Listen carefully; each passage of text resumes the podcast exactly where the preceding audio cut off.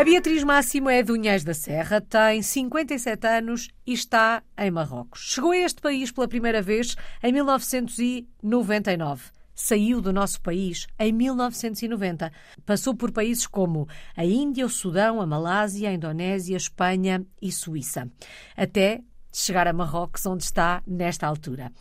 Beatriz, antes de sabermos que vida tem sido esta, eh, que experiências têm sido estas, e não vamos poder falar de todas de forma detalhada, obviamente, hum, esta ideia de experiências internacionais, de ser uma portuguesa no mundo, era uma ideia que cresceu con consigo? Queria ser uma portuguesa no mundo ou isto acontece tudo por acaso? Não, eu acho que não foi por acaso. Bom, os países onde eu estive foi, foi assim um seguimento de contactos, de coisas que, profissionais ou menos que aconteceram na minha vida mas eu, desde que me lembro de ser eu, eu já queria viajar. Eu lembro-me de passar invernos em Unhais da Serra, onde chovia um mês sem parar e de sonhar com sair de lá com viajar, com ver outras, outros países, outras culturas. Eu lembro-me até que por duas vezes, na minha infância, a minha mãe teve que me fechar em casa, porque uma vez eu quis fugir com o circo e outra vez eu tinha aquela ideia, foi naquela altura em que se falava muito dos ovnis no, nos jornais uhum. e eu lia aquilo, eu ouvia falar, porque eu, eu acho que eu ainda nem sabia ler, mas eu ouvia falar e então de noite eu saía no jardim ou no terraço e olhava para o céu à espera que passasse algum ovni que me tirasse dali. Uau! Portanto, essa, essa, coisa de querer viajar, de querer ir e conhecer já vem de muito, muito longe. Uhum. Como é que acontece a saída de Portugal em 1990? O que é que provoca esta saída? Mais que tudo foi essa vontade de descobrir. E assim, eu vivia numa aldeia onde os meios são limitados, onde eu nunca tinha viajado, eu ia muito pouco de férias, mesmo em Portugal. E visitei Paris e a Suíça porque tinha familiares lá, mas à parte disso eu nunca tinha viajado. E como tinha família na Suíça, portanto eu tenho cinco irmãos e eu tinha nessa altura três na Suíça, ou dois, dois, nessa altura eram dois irmãos na Suíça, e eu quis ir logo assim muito jovem, mas eles disseram não, terminas a escola, porque não quero que venhas para a Suíça a lavar pratos. Portanto, terminas o teu curso, depois se quiseres vir, vens. E foi o que eu fiz. Eu terminei o curso no dia 18 eh, de dezembro e no dia 7 de janeiro estava a caminho da Suíça. Portanto, eu fiz o curso de enfermagem e fui trabalhar como enfermeira para a Suíça, mas foi assim, daí a plataforma para começar a viajar. Eh, com o diploma na mão, eu viajei com NGOs, como é? Organizações com, não governamentais? Não, sim, e foi, foi, foi assim o meu começo pelas viagens. A primeira missão foi para a Índia, onde eu fui sozinha, aí não fui com, com nenhuma organização. Uhum. Eu fui sozinha e aí trabalhei, trabalhei várias, com várias organizações, mas indianas. Mas depois desta primeira experiência na Suíça, Beatriz, depois desta primeira experiência internacional, confirmou que queria escrever a sua história longe do nosso país, que era isto que queria fazer da vida, trabalhar uh, no estrangeiro? Esta primeira experiência sim, dá logo essa confirmação? Sim, quer dizer, a primeira experiência foi terrível, porque a Suíça não é, não é como se pode crer. A Suíça é um país duro, um país duro de, de, imigração e nós temos uma grande história, Portugal tem uma grande história com a Suíça, é um país muito duro, não é? Onde as pessoas dizem, ah, vão para a Suíça ganham dinheiro, mas na Suíça levantamos às 5 da manhã, está a menos 15 graus, portanto não é fácil e, e não é um povo assim muito uh, acolhedor, não é? É uma é experiência dura, uhum. foi para mim e, foi para, e é para todos que vão para lá, é, as coisas são como são, mas Uh, eu tirei o máximo partido da Suíça, portanto, eu da Suíça trabalhava e quando tinha, tinha que chegasse eu comprava um bilhete e ia para o outro lado. Portanto, eu viajei muito enquanto estive na Suíça e isso foi a primeira, o meu primeiro contacto para, para poder viajar e, e conhecer outros, outros países. Mas depois comecei a trabalhar, a poder trabalhar com, com um diploma de enfermagem, portanto, eu trabalhei na Índia, trabalhei no Sudão, depois fiz outras coisas, porque tinha um companheiro na altura que era músico, portanto eu fui com o grupo de música e, e cantei, não sei se sei cantar, mas cantei, em Jacarta, sei lá, em Singapura, pura por aí. Fiz um bocadinho de tudo e foi super divertido e aprendi muito e vi muitas coisas. De todas as experiências que teve de todos os países por onde passou, e já vamos assentar a Reais em Marrocos, alguma experiência a marcou de forma particular? Ou cada uma das experiências que foi tendo ao longo da vida ao longo deste caminho, foi deixando uma marca à sua maneira, Beatriz? Todas deixam uma marca, mas há marcas que, que ficam para o resto da vida e tenho duas. A primeira foi na Índia, foi assim o primeiro contacto com um país sem mundo ou em vias de desenvolvimento. Uhum. Eu trabalhei em Calcutá, na rua, portanto, numa estação em Our Station, que é assim uma estação de comboios onde vivem, onde passam 2 milhões de pessoas por dia, não é, não estou a exagerar, passam por ali 2 milhões e há milhares que vivem ali assim debaixo de, da ponte e eu, eu, trabalhei com uma organização indiana uh, onde eu cuidava de crianças de, das famílias que viviam uh, debaixo da ponte. Portanto, essa foi a primeira experiência. Depois também trabalhei com a Madre Teresa e com outras organizações lá. Portanto, foi sim bastante dura, mas a mais dura de todas foi, sem dúvida, a do Sudão. Eu vivi em Ayod, num sítio que se chama Ayod. E quando cheguei, o primeiro contacto, eu saí do avião, era um avião de carga, Uh, não, há, não há o tipo de avião que, que, que uhum. chega ali. E quando eu cheguei, portanto, eu cheguei a um sítio, saí do avião e tinha uma, um comitê de, que estava à espera da delegação de, de, médicos do mundo e estavam todos nus, quer dizer, assim, é, foi, eu imaginava a África cheia de cores e de, a imagem que uma pessoa tem de, da África e cheguei ao sítio, um dos sítios realmente mais pobres e mais duros e em guerra, eles estavam em guerra, uhum. em guerra em guerrilha com outras tribos, portanto foi assim uma experiência muito dura e sobretudo porque todos os, todos os dias me morriam crianças nos, nos braços, não é? Foi, uau, foi, é só de falar ainda me comove, não é? é uhum. É uma coisa que depois, tudo que vem depois é bom, Portanto, isso é uma grande lição de vida. Tudo que vem depois é bom. E dou graças a Deus por tudo, tudo o resto. Nunca mais se olha para o mundo da mesma maneira, pois não? Depois de uma experiência não, como esta. E, não, e nunca mais nos queixamos de nada. Assim, eu, eu aprendi, não, quer dizer, assim, eu teria vergonha de me queixar do que quer que fosse. Não, não, não posso queixar-me de nada, não é? Depois de, de ver e de viver o que vivi, não é? Portanto, há outra perspectiva à vida. É, a vida fica muito mais difícil, mas muito mais fácil uhum. ao mesmo tempo, porque tudo que podemos ver depois é, é mais é melhor. Dizia que na Índia trabalhou com a Madre Teresa. Sim, eu conheci e trabalhei com ela. E também essa foi outra experiência, porque eu não, não nem sou religiosa, nem nem tenho aquele lado espiritual muito. Para mim, assim, mãos à massa, o que há que fazer é que eu faço. E, e fui criticada e dizia ah, mas vais com essas organizações, metade do dinheiro fica não sei onde. Eu disse: eu, eu não faço política nem faço economia. Eu vou lá e faço o que tenho que fazer, que é ajudar as pessoas que estão lá e, e fazer o que eu tenho que fazer. E já está. O resto eh, não é do meu domínio, uhum. Eu sempre digo se, o que é que tu já fizeste? Fizeste, pronto, pronto, cada um faz o que pode e o como pode.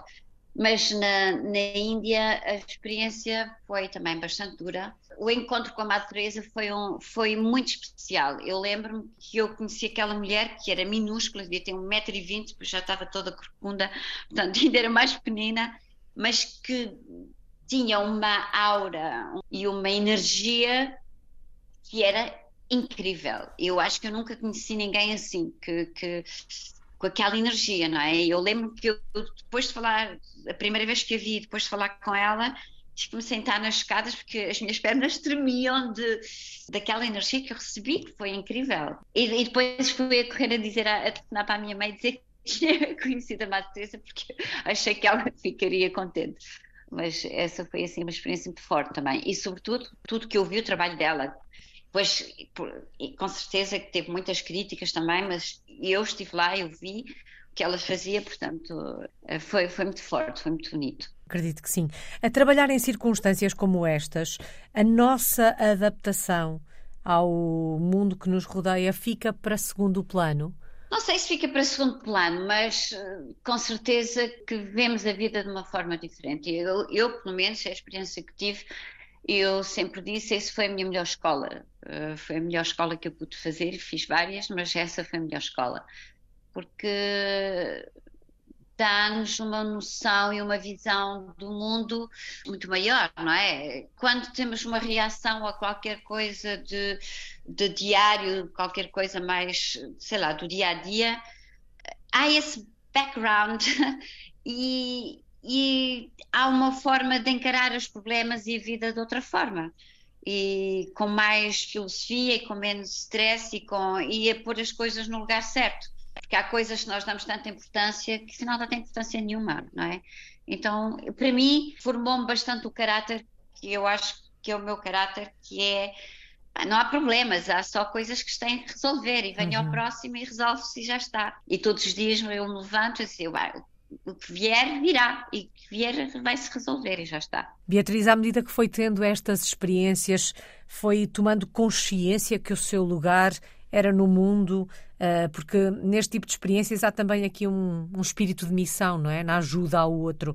Foi percebendo que era este caminho que queria fazer? Um, foi, e quando depois a minha vida mudou, já chegaremos a Marrocos, mas a minha vida mudou, mas isso fica e então já não é com essa dimensão, mas é assim, uma pessoa não tem que ir até uh, não tem que ir até a Índia ou até a África, até vamos uhum. fazendo também à nossa volta o melhor que se pode. Eu acho que essa é uma filosofia de vida que é a minha filosofia de vida, não é que é fazer o melhor que posso. Uhum.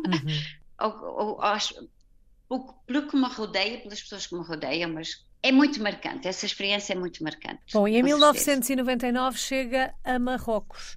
Que encontro foi este? Como é que chega a Marrocos? O que é que a leva um, para Marrocos? O que me levou a Marrocos foi que depois daquelas viagens todas que eu voltei a, à Suíça, foi muito difícil de me adaptar. Portanto, eu fui fazendo alguma missão, pouca duração, uh, mas Uh, houve um momento que eu estava na Suíça e disse eu tenho que fazer, quero fazer outra coisa. Então decidi que queria fazer uma escola de fotografia porque era uma das minhas paixões. Escolhi ir para Madrid, porque falava espanhol, porque tinha um amigo lá, porque tentei ir para Boston, mas depois eu vi, ah, as temperaturas em Boston ainda é pior que na Suíça, não. e ia no mês de janeiro, então resolvi ir para Madrid. E em Madrid cruzei-me com pessoas que me falaram de Marrocos e fui numa viagem a Marrocos com, com uma amiga. E quando eu cheguei a Marrocos, tive aquela sensação ter chegado muito longe. E eu só atravessei o, o Estreito de Gibraltar, não é?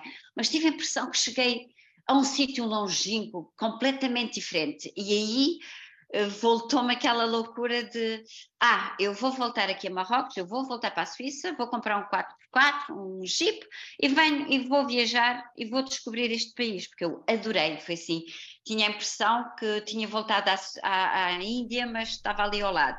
Por motivos. Pessoais, a minha mãe estava doente e tal, e eu não queria viajar para muito longe. É, e foi o que fiz, voltei para a Suíça, mas uns meses depois voltei para viajar em Marrocos. E nessa altura conheci o meu namorado da altura, que era espanhol, e que me perguntou se eu queria viver para Marrocos, e eu, eu antes dele dizer, eu já estava a dizer que sim.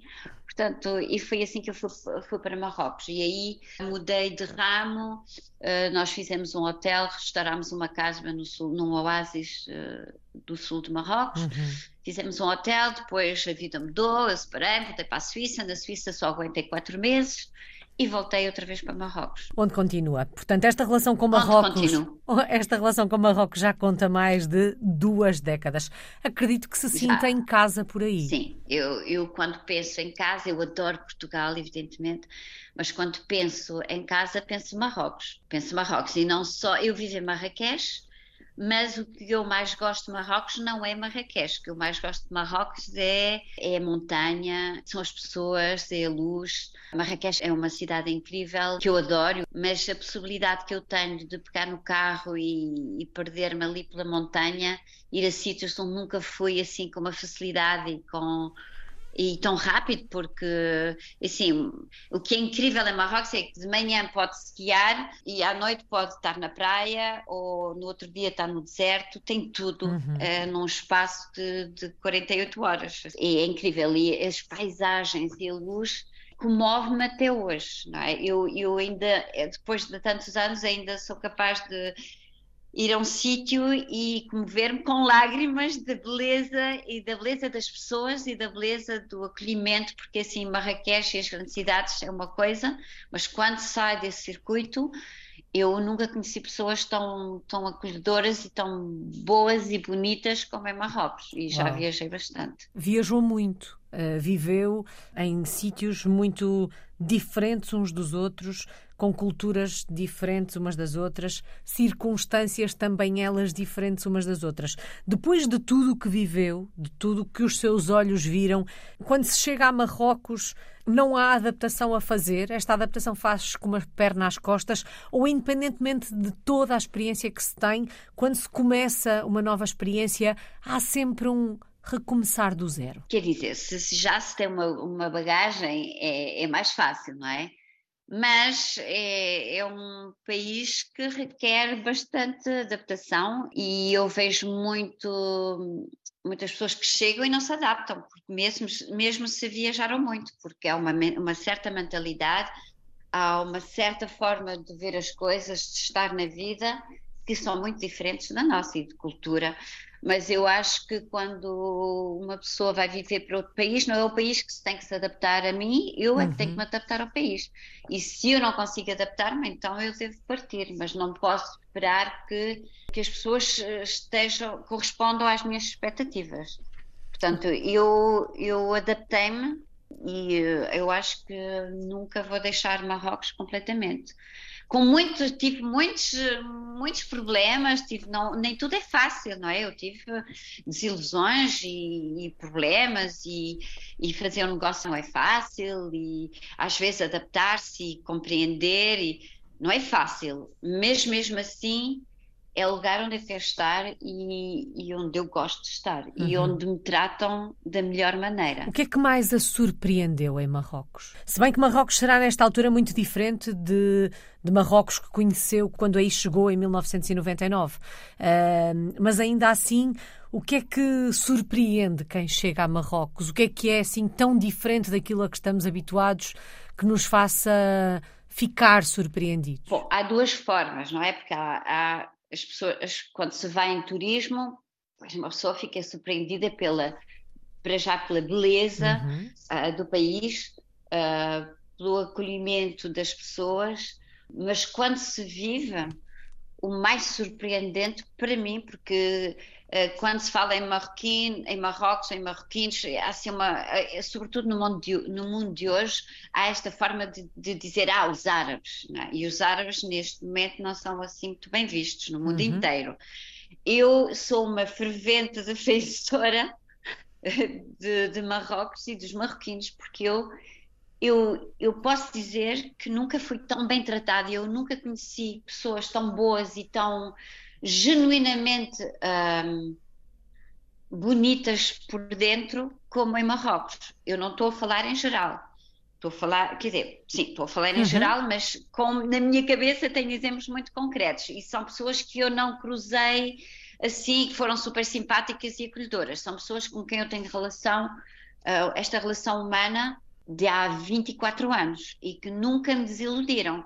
Sei lá, estou a pensar nas pessoas que, que, a quem eu comprei a casa no sul de Marrocos e que, que gerem a minha casa e que tomam conta da casa quando não estou lá.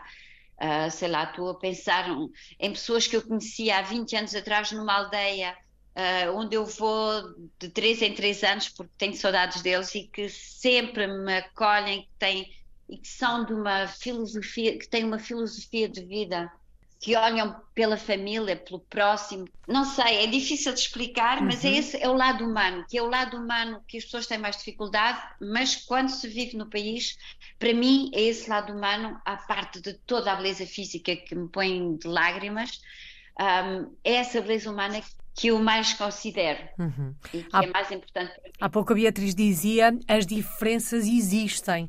Um, no que toca a hábitos, Sim. a tradições, quer partilhar connosco algumas dessas uh, tradições e desses hábitos que sejam muito diferentes uh, daquilo que conhecemos? Sei lá, uh, a forma como a, a forma como como se recebe em Marrocos, por exemplo, é uma coisa que sempre me surpreendeu, pode chegar a uma, uma aldeia perdida no meio de nada, onde as pessoas não têm nada.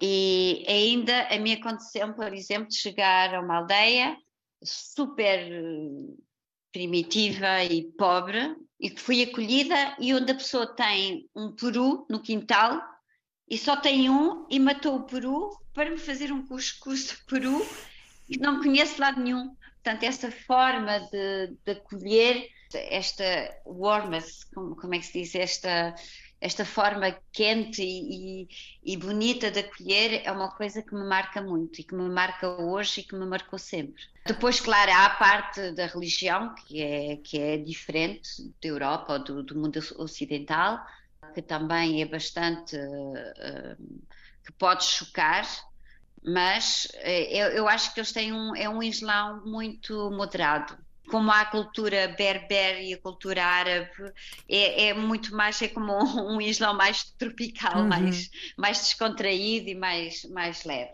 É diferente, mas não é assim uma grande, não, não é um grande choque em, em, em Marrocos. Sente... Mesmo se é diferente. Apesar de todas estas diferenças e tendo em conta que esta relação dura há mais de duas décadas, sente-se em casa em Marrocos? Eu estou em casa completamente.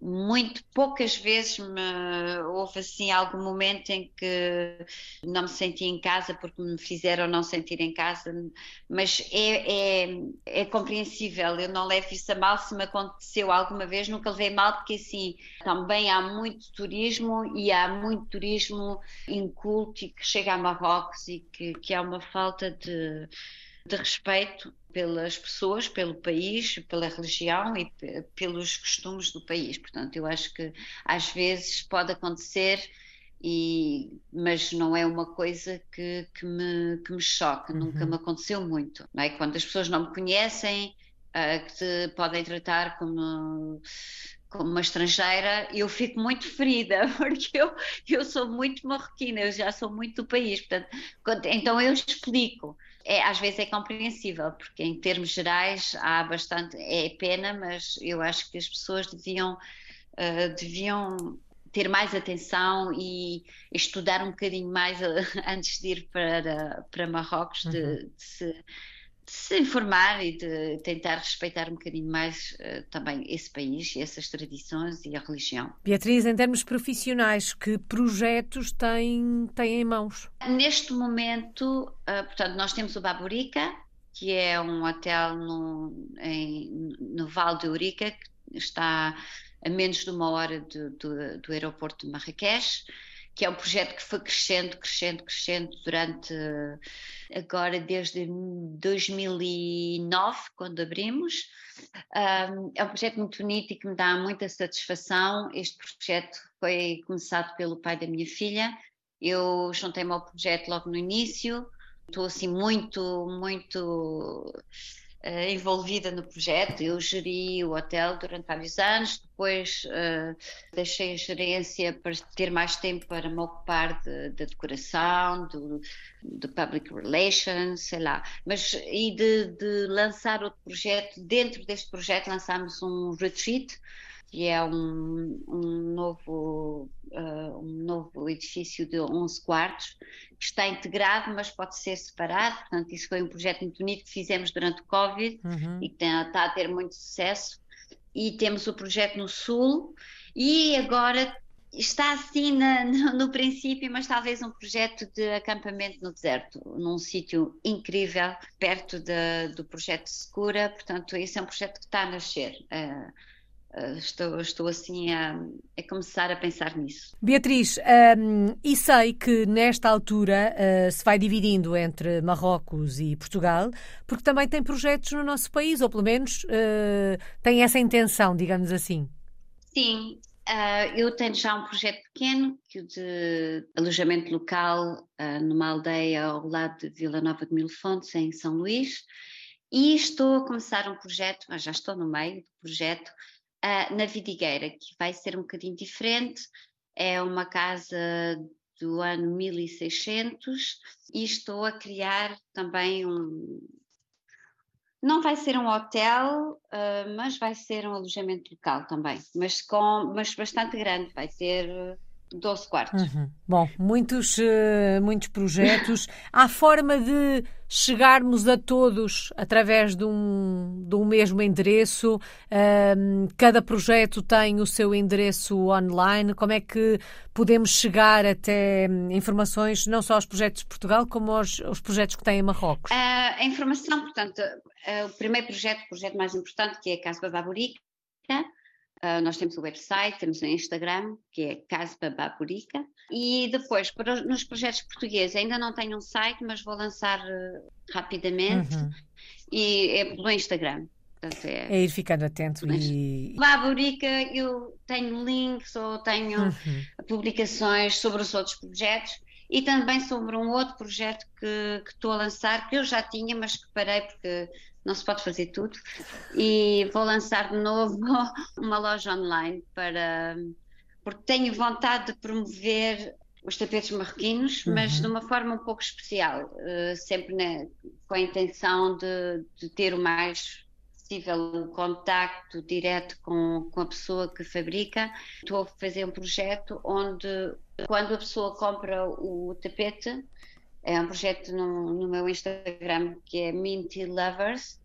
Uh, menti porque as pessoas dizem, ah, mas mentir não tem nada a ver com tapetes, mas mentir tem muito a ver com tapetes, porque eu passei horas, tantas horas, dezenas de horas sentadas nos tapetes, sentada nos tapetes a beijar com, com as pessoas nas aldeias, que por isso eu pus esse nome. Uhum. Mas é um projeto onde o tapete, quando a pessoa compra um tapete, depois de, dos gastos uh, portanto, tirados os gastos, o profit vai ser 50% para mim, 50% para a, para a pessoa uh, que fez o tapete. Portanto, uhum. é um projeto mais pessoal, com, com diretamente com, com, as pessoas que o fazem ou que me o venderam, porque uhum. eu faço, eu, eu, tenho muitos tapetes vintage, portanto, são tapetes que já foram feitos há muito tempo. Bom, e assim percebemos que há aqui uma série de projetos na vida da Beatriz, e com isto tudo perdeu-se uma enfermeira? Ou uma vez enfermeira, enfermeira toda a vida? sim, perdeu-se uma enfermeira, já há muito tempo que não exerço, sim. Eu gostei muito, gostei muito de, de, do que fiz e da possibilidade de viajar e de fazer o que fiz. Mas pronto, fui fazendo outras coisas, fui tomando gosto por outras coisas e assim é a vida. Uma pessoa vai evoluindo e fazendo outras coisas. É a vida a acontecer. Se fôssemos é até Marrocos visitá-la, uh, Beatriz, onde é que nos levava? O que é que tínhamos que conhecer em Marrocos? Tinham que conhecer o Val de Urica, que é um, um vale incrível, super bonito, mas tenho que me perguntar para eles dizer onde é que tem mesmo que ir, que era para poderem sair do do, da parte turística uhum. e levava-os ao sul, portanto, na zona de na zona de Secura. O deserto, o deserto está bastante uh, turístico neste momento, mas há sítios ainda por descobrir incríveis, uhum. assim na zona que eu mesma fiz uma viagem o ano passado e que não podia crer que ainda existem lugares assim que eu não conhecia. Portanto, há sítios incríveis ainda para descobrir. Portanto, eu levaria a sítios onde ninguém vai. Fica essa, fica essa sugestão. Beatriz está fora do nosso país há mais de três décadas. Saiu no século passado, em 1990. O que é que aprendeu ao longo destes últimos 30 anos? O que é que a vida que teve, a vida que, que continua a ter, a história que está a escrever, o que é que isto tudo lhe ensinou? Ensinou-me que o mais importante são as pessoas que temos, devemos ter mais atenção com as, com as pessoas que nos rodeiam e, e, claro, com, com o meio natural que nos rodeia, porque eu vi uh, muitos sítios que eu visitei, onde vivi antes e que voltei, e é, temos de fazer mais, mais, ter mais atenção com as pessoas e com o nosso planeta, isso sim. Porque eu vi, por exemplo, a, palme, a palmeiral de Secura, o oásis de Secura, uh, morrer aos poucos. Uh, ainda é super bonito, mas não sei por quanto tempo mais. Saudades de Portugal. Vivem aí consigo em Marrocos. De que é que sente falta do nosso país? Alguém que já viajou tanto, que está fora há tantos anos, que saudades tem nesta altura? Não, eu amo Portugal, com certeza que eu adoro o meu país, não é? E, sentia falta também das pessoas e da nossa gastronomia, sei lá, dos meus amigos, mas sim, uma pessoa quando está num sítio tem que estar inteira e tem que, tem que se adaptar. Então eu eh, adoro ir a Portugal, mas não vivo, não vivo com saudades. Quando, quando tenho saudades, vou a Portugal. e já está. Estou perto, e, mas não, não quero viver com saudades de, de Portugal. Quero viver inteira onde estiver. Uhum. E neste momento estou em Marrocos e é aí que estou inteira. E certamente esta também foi uma aprendizagem que foi fazendo ao longo de todos estes anos, com todas as experiências que teve. Quando pensa nestas mais de três décadas, em todas as experiências que viveu, qual é a palavra que melhor resume toda esta sua história de portuguesa no mundo? Tolerância aprende-se a ser tolerante. Muito obrigada. Beatriz Máximo está em Marrakech, em Marrocos. É uma portuguesa no mundo desde 1990.